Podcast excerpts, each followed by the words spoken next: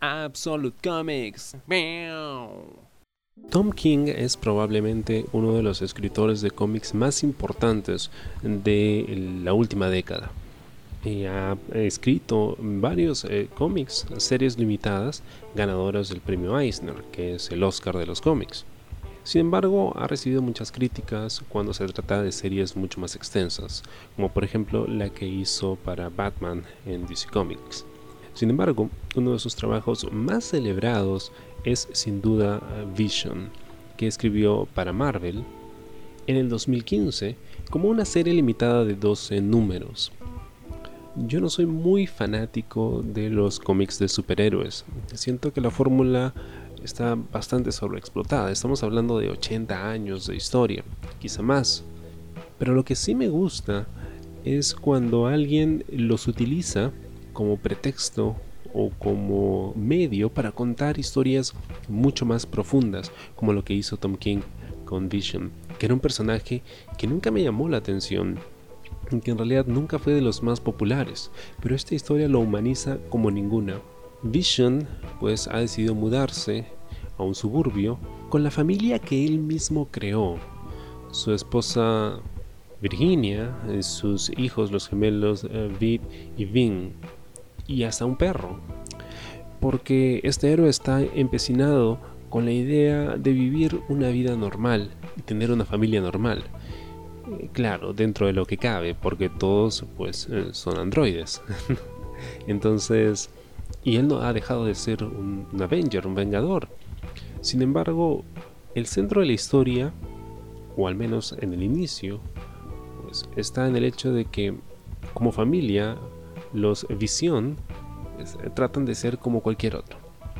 Por supuesto, en el vecindario no todos lo ven bien, porque pues, o sea, no son humanos, son robots. Pero de todas maneras, se esfuerzan por mantener la humanidad para la que están programados. Por supuesto, esto viene con una serie de aprendizajes y situaciones en las que pues tendrán que o alejarse de su verdadera naturaleza, la de un robot, una inteligencia artificial, o acercarse a ella por un tema incluso de supervivencia. Yo la leí en su versión en portugués, porque yo no tenía demasiado interés en coleccionarla, sin embargo había escuchado tantas buenas reseñas que quería darle una oportunidad.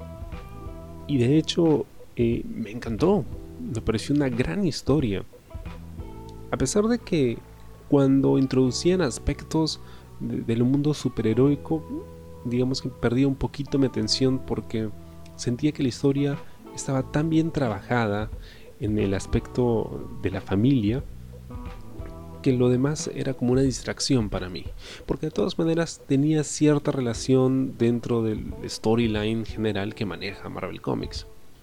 Pero fuera de eso, e, esta historia es una gran y profunda reflexión sobre lo que significa ser un humano dentro de la sociedad en la que vivimos, el rol que tenemos no solo dentro de la sociedad, sino dentro de la familia, para con los demás, e incluso qué precio estamos dispuestos a pagar por conservar esa, digamos, cotidianeidad, la paz familiar, el hecho de que vivimos vidas felices, cuando en realidad nos estamos forzando a representar que estamos teniendo una vida pacífica y feliz, cuando muchas veces no lo es.